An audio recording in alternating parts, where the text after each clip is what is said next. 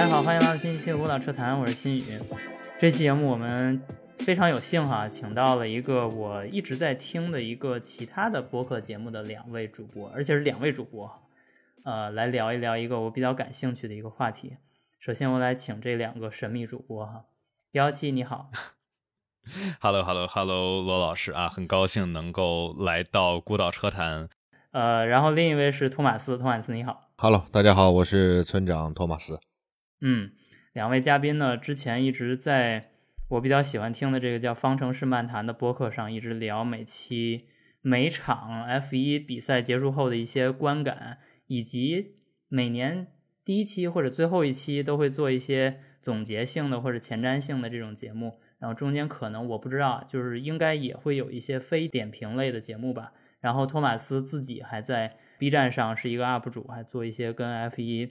剪辑相关的一些，也是也是赛后总结的很有意思的一些视频，我非常爱看。然后既然请到两位跟 F1 相关的嘉宾，呃，那么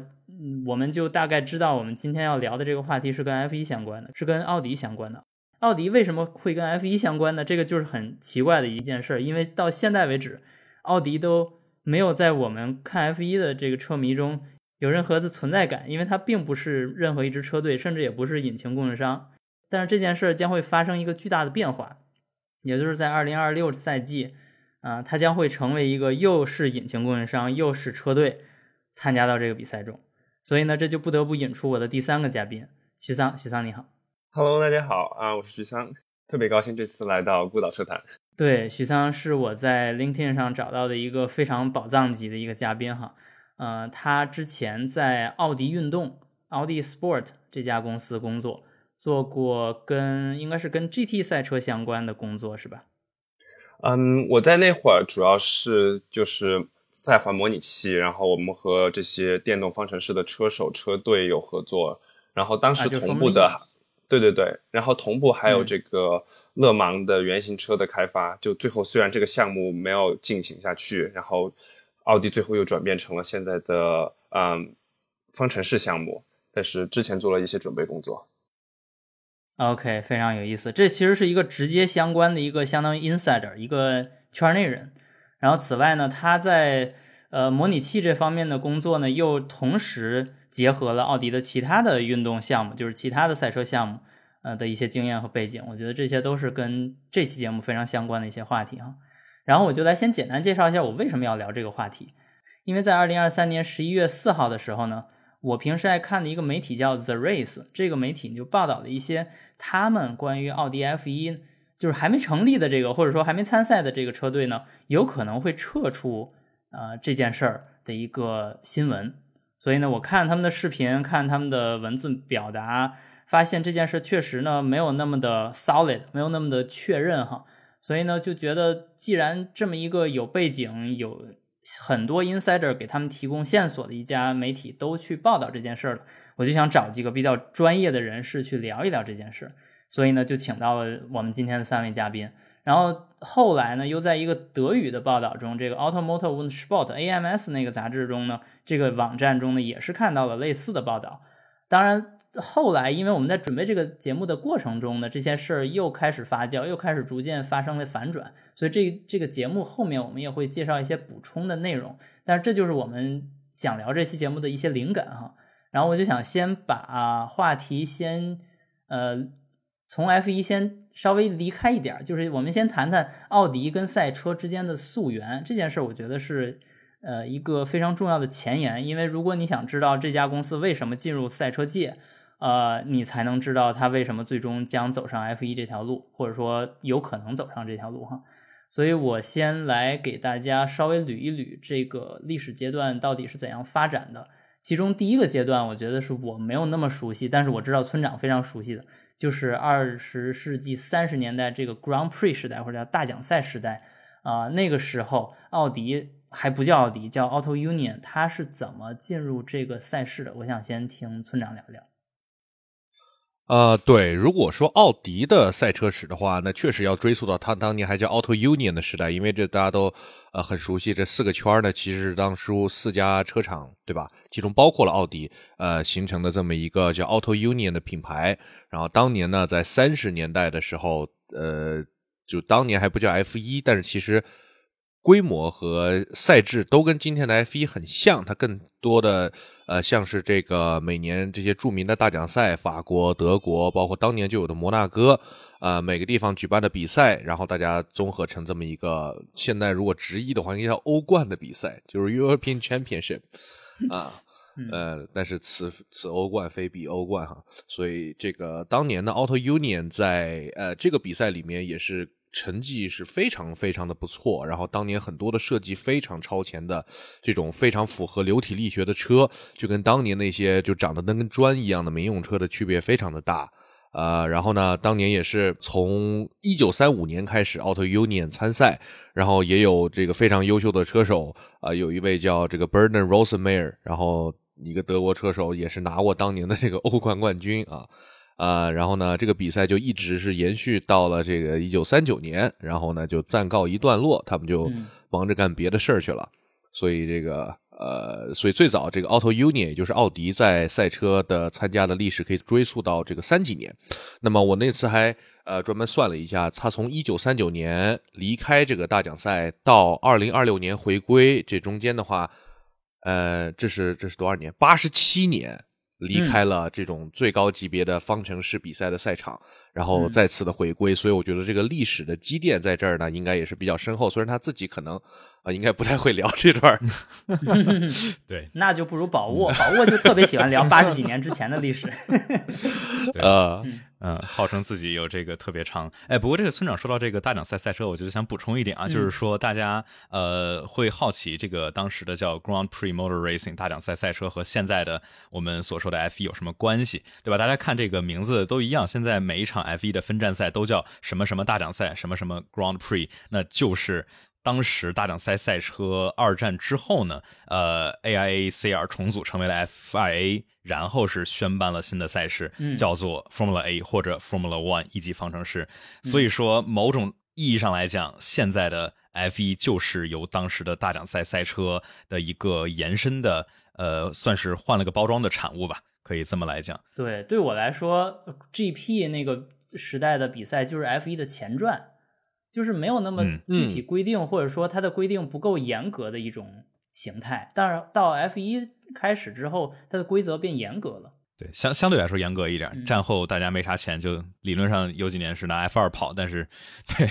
呃，就是从五十年代往后吧，参加的越来越多，级别越来越高，然后这个规则是一点一点的变得更加的严苛。呃，所以这确实是一个算是某种意义上来说，一直从三几年就一直延续下来的一条赛事的线吧。嗯，就我们现在说它延续下来，但是到时候人家可能自己不一定承认这个事儿，但咱们反正就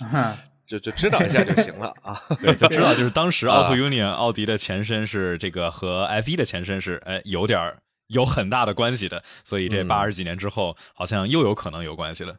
对，然后呢，在之后的发展的话，再到了呃后来奥迪的话，就慢慢开始做自己的民用车。随着这个战后德国的经济的复苏，一点一点的在呃这个找事儿干。那么到了可能他也参加过一些这个赛车的赛事，但是大多数就是这种地区性的呀，以房车为主的比赛。呃，就是直到七十年代末八十年代初。啊，奥迪才是再一次回到了这个世界顶级赛车的赛场之上。是当年呢拿出了一个划时代的作品，就是它的奥迪 Quattro。然后在八十年代初的 Group B 的开端的时代，啊，来到了这个 WRC 的市场。然后当时呢，我还专门做过一期节目，里面讲到了这个事儿，就是当时奥迪签下了一个，呃，当年全世界最优秀的，也有可能是历史上最优秀的女车手，叫 Michelle Mouton。当时呢，她是在八二年拿到了好几场比赛的这个分站冠军，但是最后错失了这个这个年度的车手冠军，这个也是比较可惜，要不然就真的是创造了很伟大的历史。啊，但是呢，他们是在之后的一年，八三年拿到了这个车队的冠军，也是 Group B 时代的第一个车队冠军，所以当时奥迪是一炮而红吧，不光是在欧洲的这个拉力赛场上，然后后来在美国的市场也是取得了非常成功的呃各种各样比赛的战绩以及市场推广的效果。呃，然后再之后的话，他们又呃参加过 WEC、勒芒这些比赛，后来还有 Formula E，呃，也都是属于非常长期的活跃在各个顶级赛事的这么一个品牌。是的，我觉得这里边不得不提的就是离我们相对比较近的一段历史，就是它的勒芒的这个奥迪王朝，这个基本上是我对于奥迪理解中最具有这种英雄的里程碑意义的一个历史阶段。因为我从来就没有想过一个不是奥迪勒芒冠军的勒芒比赛是什么样的，因为他就是一直是在拿冠军，你甚至很难理解为什么还会有这么一个比赛，一直让一个车队拿冠军。但是他就是这么做了，就是一九九九年到二零一五年，他在这么多年中拿到了十三届勒芒二十四小时耐力赛的冠军，其中呃有一些吧，我记得。是还是挺危险的，就是有一次是跟一个法国的一个小车队，嗯，叫 Pescarolo，嗯，他们有一个竞争，然后后面又有跟法国的标致的应该是九零八 HDI，就是两个柴油车之间的竞争也是比较危险，但是他都度过了，就是这个是一个非常了不起的成就哈，所以这件事儿我觉得是可以说是一直贯穿到现在。嗯，就是奥迪始终有那么一个叫奥迪 Sport 的一个组织，一个子公司，都是因为它一直在经营着一个非常强势的赛车线。只不过它最后在二零一五年之后，呃，也是因为同门的保时捷又加入了勒芒，可能他当时觉得，如果我再拿冠军，可能难度有点过大了，而且最终也是大众自己打大众。就不如让把这个 做点人情，让保时捷也拿几年冠军，是不是这个原因？而 我猜大概是这么个意思。我觉得非常同意。这个赛场上，其实赛车从诞生以来就是生意性很强的运动。是。对，然后后面。我觉得有一个是可能，即使关注赛车的人也没有关注很多的，就是德国自己的那个叫 DTM 的比赛。这个比赛是两千年的时候有一个叫 ITR 的组织发起的比赛，之前在八九十年代也存在过，就叫 DTM。两千年的赛规是用民用车的外形造一个圆形车，啊，四百六十马力自吸 V 八后驱一吨的车重，还有一个大尾翼，车的车身面板用的都是碳纤维。然后车体也是碳纤维，就如果你说勒芒有点无聊，那那个比赛也也比较无聊，因为大多数时期都是只有两个品牌在同时开，哪怕它的每个品牌底下都有好几个车队，就是你很难去通过认车来享受出一种快感、一种乐趣，因为大多数人开都是一样的车，只不过车手可能一直在换，然后其中就有那么几个非常有名的车手哈，反正我能想到的就是 Xtron，嗯，然后还有一个 Rockenfeller。还有这个 Shida，还有一个 Jamie Green，这些人都是非常了不起的。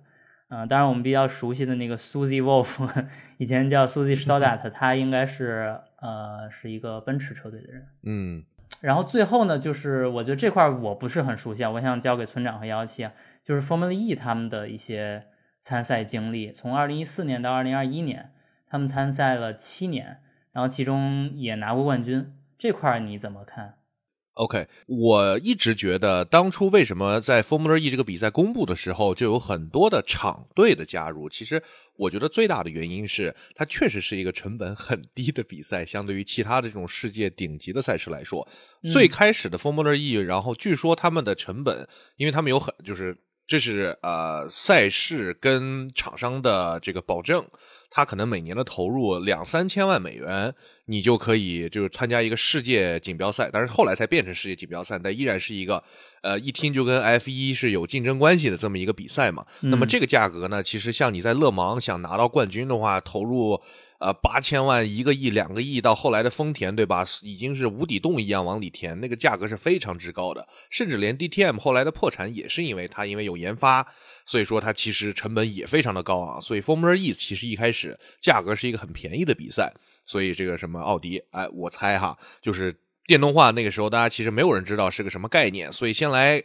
呃，相当于买个门票，做个实验，少花点钱来感受一下。那么奥迪呢，当初就是这一波进来的，后来的成绩呢也还不错。他们在一七年是迪格拉西拿到了他们的这个车手冠军，然后又在之后的一八年啊拿到过这个车队的冠军，是这样。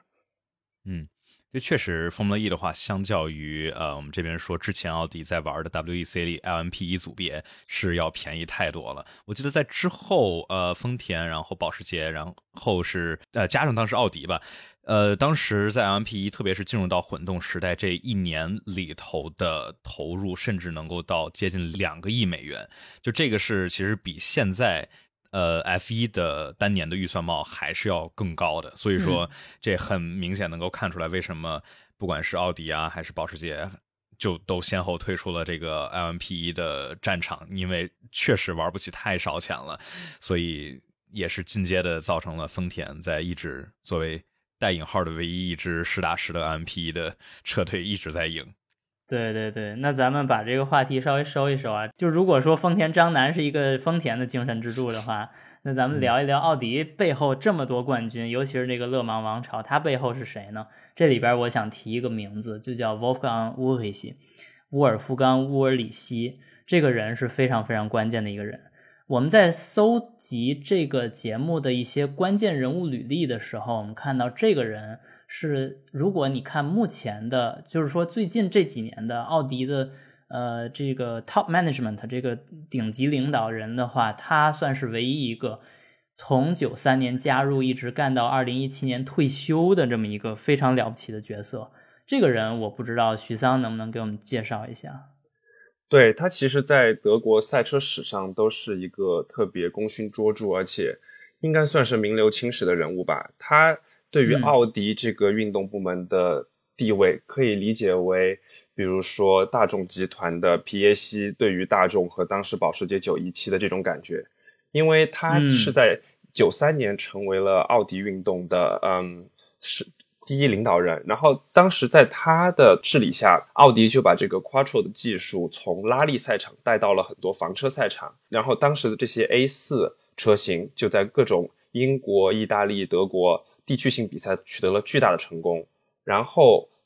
从这个经验开始，奥迪就向全球性的赛事发展，诞诞生了他们的勒芒王朝。然后他们还同时发展出了他们的客户赛车部门，然后当时的客户赛车就还是 DTM，然后相当于是奥迪就同时在他的管理下参加了两个成本奇高的赛车比赛，并且都取得了巨大的成功，所以他。在奥迪的这十几年，其实是奥迪这个不太有深厚赛车积淀的公司的一个突飞猛进的这么十几年。如果没有这个人的话，也不会有后来到二零一五年之后，奥迪各种不同领域的扩张和发展。OK，就即使我们现在说到 F 一，他要进军 F 一，呃，如果我们不了解这个人和他的贡献，我们都很难理解为什么现在他就是一猛子扎到了投资最高、含金量最高的一个赛事之中，是不是？嗯，我们可以说没有它就没有现在奥迪运动这个部门这个公司，同时奥迪也不会在这个全球的汽车领域有现在的地位。所以，我我觉得如果没有它的这段历史，奥迪在今天仍然有可能会用现在的方式加入 F 一，但是大家对奥迪的期待不会像现在这么高，因为大家知道奥迪在其他领域是获得了很大成功的，所以大家天然就会带着对奥迪的这个获胜的历史。来期待他在 F 一有所建树。OK，沃里希在二零一七年他干满了自己的任期，并且退休了过后，他选出了当时他的钦定的接任者，就是叫 Dieter Gas。然后他们同时奥奥迪因为和保时捷的这个协同作用，保时捷继续世界耐力锦标赛，然后奥迪专注于嗯 Formula E 还有 DTM。然后，但是此后奥迪就进入了一段非常动荡的时期。就像我们之前提到的，此后的奥迪的运动部门的管理者很少有能够干满一个比较长的周期，通常就是两到三年，就因为项目的变化和集团方向的调整，呃，被迫调职或者是被辞退了。所以这也是埋下一个伏笔。为什么时至今日，当我们在讨论奥迪方程式这个项目的时候，会对它有一些怀疑？因为奥迪自从乌尔里希的退休过后，就缺乏一个很稳定的在运动领域的管理架构，所以这也是我们现在在讨论这个的一个原因。那就是说，他干了十多年，但是他钦定的人只干了三年，那就说明整个公司再继续推赛车这件事儿就已经非常的困难了，是不是这样？其实有这种猜测，就因为乌尔里希应该是最后一个在奥迪集团内部对于赛车运动有特别有控制力的人，从此以后就出现了大量的嗯双领导。规划一直到时至今日，奥迪运动也是一种双领导的这种规划在运行。他们就会需要得到董事会的认可。通常董事会会更倾向于安排一个有市场背景架构的这么一个呃经理人来管理这个集团，但是这样的经理人又不具备运营赛事的能力，所以就会存在这个权力的不对等。就也许一个很资深的赛车工程师无法得到董事会的认可。但是董事会认可的这个经理人又无法参与这个赛车的运营，无法在这些资深的工程师里面有发言权。嗯，就是钦点的人和真正管事儿的人这两个不一样角色是很难合拍的。对对对，这个事情其实一直持续到今日，这也是奥迪它在所有运动项目里一直的一个埋下的一个隐藏的地雷吧。Gas 是乌尔里希他自己钦定的接班人，就他当时这个 Gas 他在那个奥迪的 Apt，就是大家知道这个 ABT 这个这个车队有多年的经历，他在 DTM 是很成功的，然后并且他也跟随着这个嗯，Apt 参与了这个电动方程式的比赛，所以他当时的背景和实力其实是由正统的这个乌尔里希所认可的，但是他进入了这个团队过后。奥迪的董事会就派入了另外一位管理者，就是这个 Julia Sebach。然后这个 Sebach 他就是一个商业出身的一个经理人，但是他在董事会里有直接的报告权，但是这个 Gas 这个人是没有的。所以造成的结果就是 Gas 这个直接的管理者和赛事项目的运营者不具备这个董事会的支持，但是董事会支持的这位经理人他又不具备任何的赛事经验。所以这两位同时在任，大概有嗯两到三三年，处于奥迪运动部门内部权力斗争的极其高涨的一个时期。我们说的正好是保时捷拿冠军的那几年，是不是？对对对，也正好是奥迪它开始最摇摆的那几年，就他刚刚退出了。这个原型车的项目，他刚刚参与了电动方程式，然后 DTM 在全世界的影响力也开始处于下滑，所以他在一个很不确定的一个关头，正好他自己钦定的接班人没有能够掌握住权力，然后奥迪的董事会又过于的参与了这个运动项目的，嗯，就是他插手了太多。然后最后，这个 Gas 就被相当于是在权力斗争中失败，就离开了奥迪，然后就就有了短暂的这么三年由这个 Julia Sebach 带领这个奥迪运动部门赛车业务的这么一个历史。但是因因为他本人其实并不具备任何的赛车的背景，所以他的很多策略其实是沿袭了之前 Dieter Gas 制定的目标，比如说当时奥迪继续。参加 DTM 继续参与 Formula E，但是他自己带来了一个新的项目，就是后来我们大家知道这个达喀尔项目，这应该是在他的管理下促成的一个项目，而且这个项目本身也非常的短暂，其实它也只运行了两年，它其实是一个非常仓促的规划，然后仓促的推行，然后最后这和奥迪的这个 Q 一创的这个越野车也仅仅参加了。两年比赛，我我我印象中是，就今年还有二零二四年的达喀尔，嗯，就是今年是第三年。哦，OK，所以就他推动这个项目就一共跑了三年，然后这个人其实很快也在奥迪的董事会又被另外一个叫 Wolf Michel 的人取代了，但是这里就不得不提到这个 Marcus Duesman 这个奥迪 CEO。他在任的时候，他促成了这个 Audi Formula Racing，也就是现在实际上运营奥迪 F1 项目的这个公司的独立。嗯，所以奥迪奥迪 Formula Racing 虽然它是衍生于这个 Audi Sport，他们也在同一个办公地点，他们在同一个位置，但是实际上两者的权利已经分离了。所以 Audi Sport 现在的掌权的这两个经理人和这个奥迪的这个 F1 项目推动的这个公司其实已经被分离了。所以现在奥迪 Sport 的这个管理层已经处于一种名存实亡，只是在负责量产车的这么一个状态了。然后真正的奥迪运动部门的权利已经交付到了 Audi Formula Racing，所以是一个现在已经不在任的一个 CEO 把这件事儿给推起来了，然后把奥迪 Sport 给架空了。我是这么理解的，就奥迪 Sport 它现在已经自从今年宣布退出客户赛车，然后他去年彻底放弃了勒芒项目。然后电动方程式他也不再继续呃支持他之前的客户，因为现在进入了第三世代的赛车，所以现在奥迪 Sport 已经没有什么实质的内容了。真正的奥迪运动部门其实变成了奥迪 Formula Racing。那就是说，它彻底斩断了和刚才我们说的所有的辉煌历史相关的一些架构、那些组织。对，从人员架构上来说，它和过去的这个奥迪 Sport，特别是这个乌尔里希带领下。他规划出来的这么一些人员架构已经彻底的分离了，这我们后面可以提到，因为这个奥迪的这个 F1 项目其实是已经是很多从宝马那边调动过来的人了。OK，这个我们后面再去提一下他们这个政治上的争斗到底是怎么斗的。但是目前可以确定的就是，刚才我捋了一下，我跟村长我们都捋了一下历史哈，捋完历史之后发现，哎，我们现在聊到奥迪 F1 虽然说从呃，赛事参与赛事这件事儿上是有一种延续性的哈，就是有一些赛事参加了，有一些赛事又结束参加，那现在又进入 F 一。但是从组织方，从这个公司的角度，它的一个实体，嗯，其实已经换了，已经从奥迪 Sport 变成奥迪 F One 或者叫对，它是奥迪 Formula Racing。嗯嗯，OK。那我们后面就可以再聊一下从 F 一的这个角度，因为刚才我们从奥迪的角度，我们再从 F 一的角度讲，就是奥迪在德国能做一个 F 一车队吗？因为这件事并不存在，就是在奥迪做之前并不存在，哪怕连奔驰车队，它其实都是在 Brackley 在英国做的。要不村长你先聊一聊，你怎么看这个问题？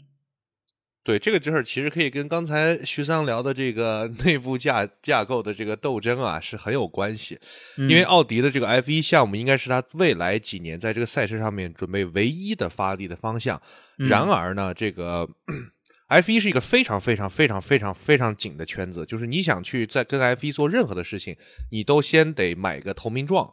呃，反正要你一定要是圈子里的人，他们才会获得认可。而奥迪之前所有的这个 sports 的相关的经历呢，其实跟 F1 的关系都不算大。再加上他进入 F1 的方式是通过收购了在瑞士的索伯车队，那么这个一定会是他之后运营 F1 的项目的主体。所以他之前的那些运动项目既然已经都被砍掉了，那这些人呢，其实从一个咱们说不近人情的角度来说，确实是就没用了嘛，对吧？那么，呃，你说在德国建一支 F 一车队可行吗？确实是不可行，因为，呃，我们刚才也聊到，就说这个目前 F 一的车队里面，十支有八支的总部都在英国，啊，而在德国搞一个 F 一车队这个事儿呢，历史上反正最近三十年吧，可能都没有出现过，只有像，呃，当年的这个呃宝马，它的研发引擎的部门是在德国的。那目前看来呢，其实在德国。呃，奥迪也会用一个类似的方式，就是它的引擎研发部门会在德国，但是车队依然在瑞士。呃，还好这两地儿离得比较近啊，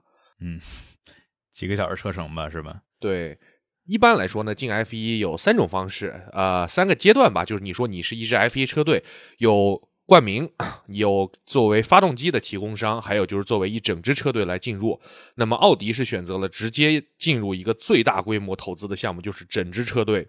从发动机到车队到，of course，还有这个冠名。像举个例子呢，之前比较呃大家很了解的这个阿罗车队啊，咱们周冠宇效力的这支这个长得挺好看但不是很快的这个车队，它就是一个纯冠名的方式。阿罗冠名了这个索博，也就是未来的奥迪。那么他呢，大概是每年三千万美元的这个价格买了个命名权，然后我估计还出了一点设计师，把这个车呀、活动啊设计的挺漂亮的。但是车队到底怎么跑、怎么管，其实跟阿罗这边的关系，我这个呃，了解到的是不大啊。那么呢，还有以前有很多的这种以发动机进来的方式，比如说呃，宝马当年和威廉姆斯的合作就是作为引擎供应商，还有这个奔驰很多年跟迈凯伦的合作也是作为引擎供应商。但是这里有一个小小的区别是，当年迈凯伦是的大股东是奔驰，那么还有比如说前两年的这个本田跟红牛也是本田作为引擎供应商。啊，那么以这种全资入股的方式呢，其实目前的围场里面也只有法拉利、奔驰跟雷诺是叫这种 Trinity Holy Trinity，对吧？三位一体，呃，存在于 F1 赛场的。而且因为这种投资的规模是非常之大，在最近的。呃，三十年的历史上吧，可能也只有除了这三支车车队之外的，还有丰田、本田，当年这个大烧钱时代，还有后来有一阵儿这个宝马索博，也是这支 索博车队。哎，这个又是他啊！还有当年那个捷豹还是福特旗下的时候，它是呃捷豹的赛车，然后呃福特的考斯沃斯引擎，以这种方式是属于全资入进入的 F 一。除此之外的话，其实是很少有这种。倾尽全力的投入的，那么目前看起来，在奥迪之后有一个可能性是通用会以这个既是车队又是他宣布了要研研发引擎的方式，有可能会这种全新的投入 F 一啊，目前是大概这样的一个情况。对我，我觉得我我因为本人在英国哈，所以我感受是非常深的，就是哪怕一些不是呃英国的名字，比如说雷诺，比如说。呃，刚才我说的奔驰，还有一个是哈斯，这三个车队，嗯，它都在英国有相当的研发或者呃制造的这个人员和这个楼。比如说，呃，雷诺它那个位置就叫 Enstone，然后奔驰就叫 Brackley，然后哈斯这个位置叫 Banbury，呃，这些地方都不远，这些地方都在我家附近，就是开车二十分钟就能到的一个地儿。所以这些地儿我非常理解，就是如果你要在这跳槽。那你必须得首先在这个圈里，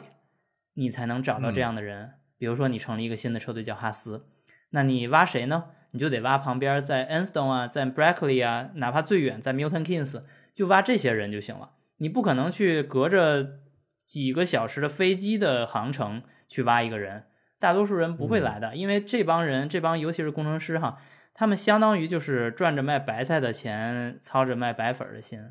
差不多的，F 一里边除了车队的经理和 车手赚不了什么钱的，这些人必须得就是能保证给我一份工作，且我不搬家，那我就来到你这儿干，要不然我也我也没这钱去搬到你那儿去，然后再干。举个例子的话，让这个不熟悉英国地理的观众理解一下，是不是大概就跟咱们比如说江浙沪地区来回跳槽这个比较方便一样？就像你不能在北京搞个点儿让人过去，人家肯定是不愿意去的。对对对，索博。一直是在基于瑞士新威尔这一块儿，所以说就是他们也不缺这种很优秀的工程师，但是经常说，相比于在英国赛车谷这一片的这些车队来讲，呃，在 F 一的圈子里头，经常会说跳槽去索博会是一个比较大的工程吧，就是你可能得带着老婆带着孩子，整个一帮人搬家搬到呃瑞士去，这个其实跳法拉利。对，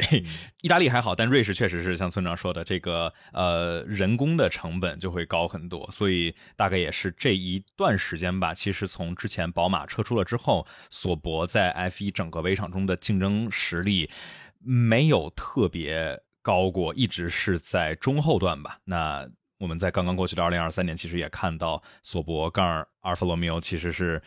呃很不占性能上面的竞争优势的，相当挣扎，嗯。嗯，许三，这里我可以补充一点，就是索博这个位置，就其实可能大家不是很熟悉索博这个位置在欧洲地理上的一个概念。我可以给大家几个时间点，它如果以开车，它距离斯图加特不足三小时，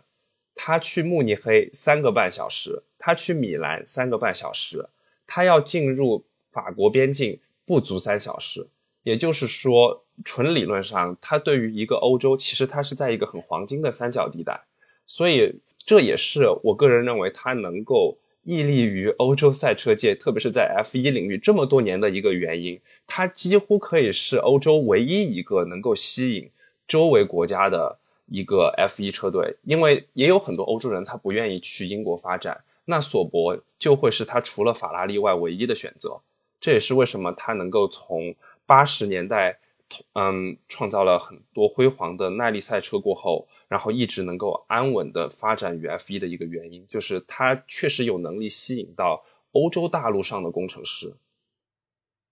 哎，这个里边我倒是想替观众们问一个问题了哈，就是你说他发展过这种类似现在咱们可以叫它 WEC 的这种耐力赛的赛车，那作为赛车工程师的前途这种发展或者平时的日常工作来说，你觉得这之间有什么样的联系，什么样的差距呢？就比如说我要做，我过去做的是 WEC 的赛车，现在你让我做 F1，有困难吗？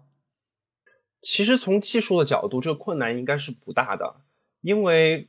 发动机的研发都是从单缸到多缸再到系统，所以对于一个引擎供应商来说，他要研发一个作用于 WEC EC 的引擎，一个 F1 的引擎，一个 DTM 的引擎，它其实它的开发的逻辑是一样的，只是它要适应不同的规则来完成不同的最后的技术的参数和细节。所以奥迪也是选择这种规则大改的时间进入，这也是一个非常非常合理的规划。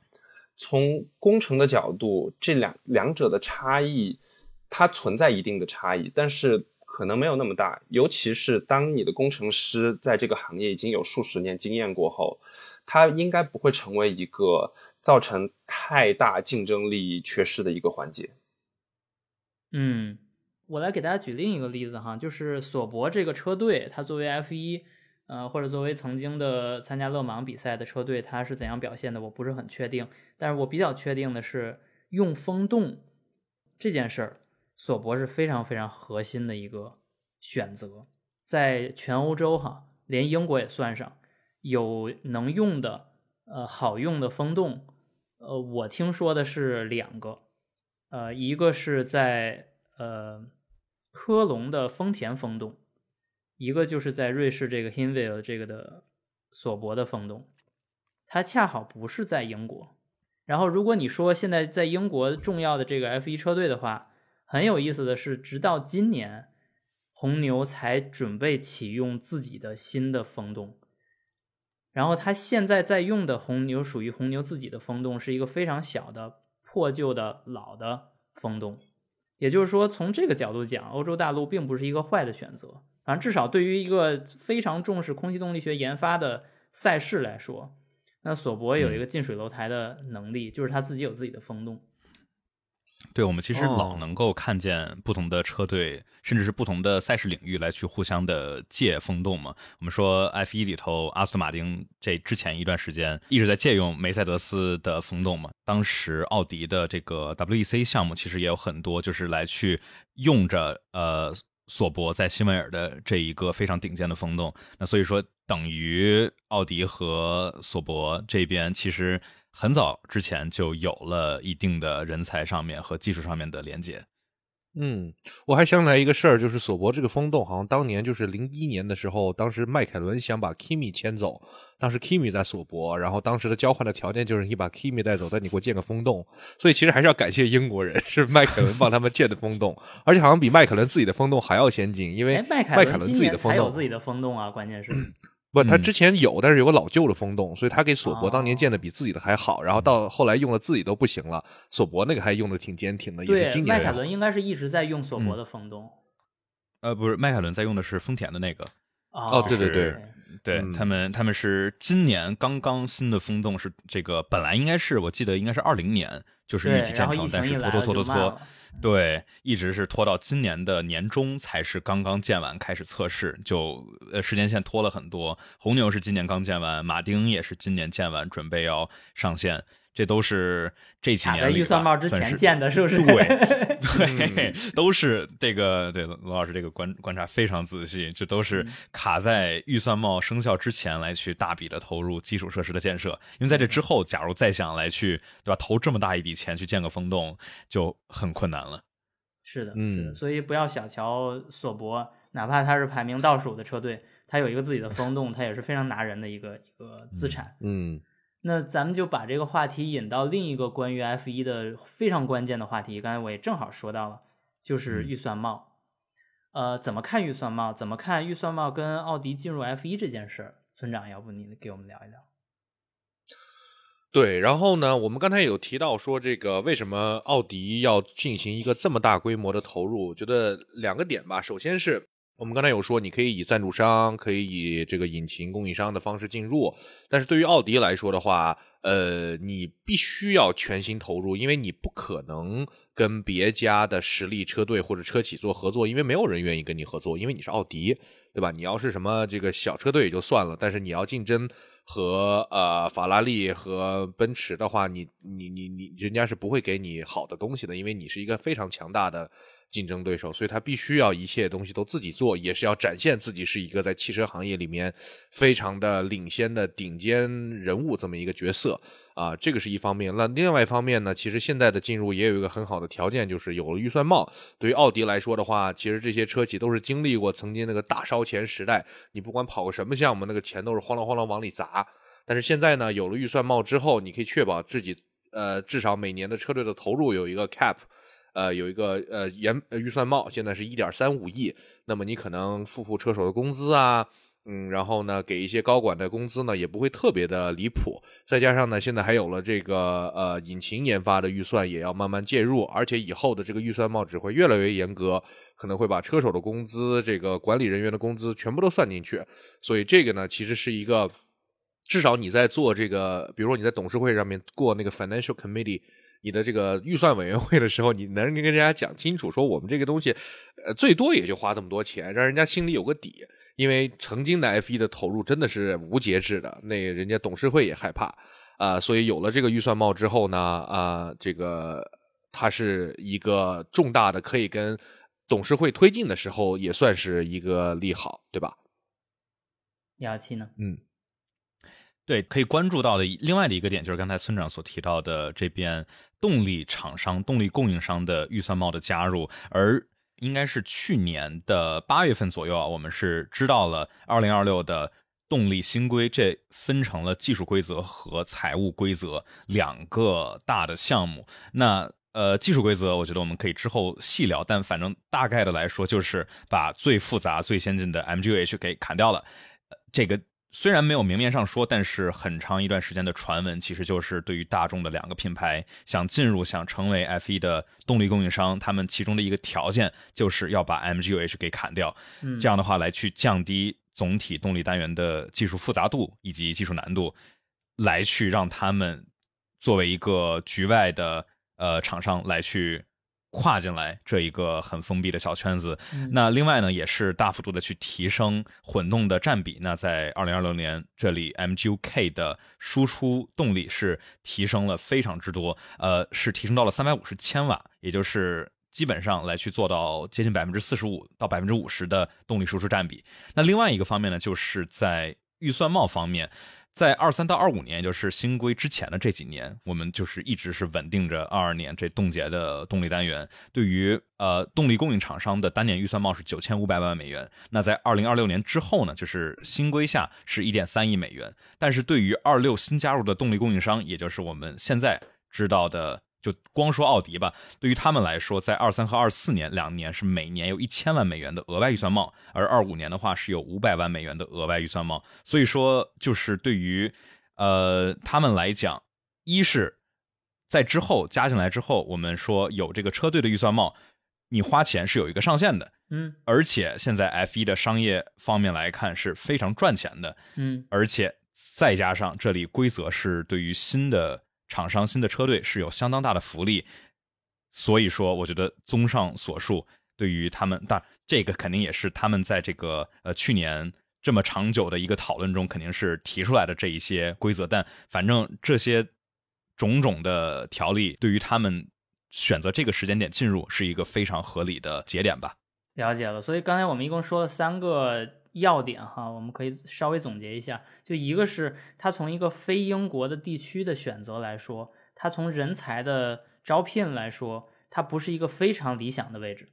啊。但是呢，又因为它在索博这个位置，它离法国、德国、意大利这些汽车重要的国家和其他形式的赛车重要国家也都不远，所以呢，也不能完全说这个位置是错的。所以这是一个算是一个加一分和减一分，就算打平。然后后面呢又是一个纯加分的项，就是预算帽和新规则允许动力单元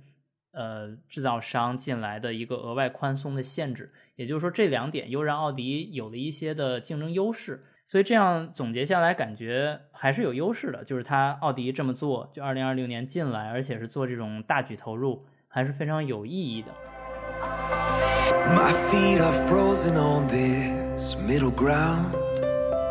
The water's warm here, but the fire's gone out. 好了，由于时间关系，本期孤岛车谈到这里先暂时告一段落。在下期节目中，我将继续跟三位嘉宾聊聊奥迪进入 F1 的商业意义、奥迪公司内部的权力斗争、F1 和 FIA 之间的不和，以及红牛和保时捷合作的失败案例，敬请期待。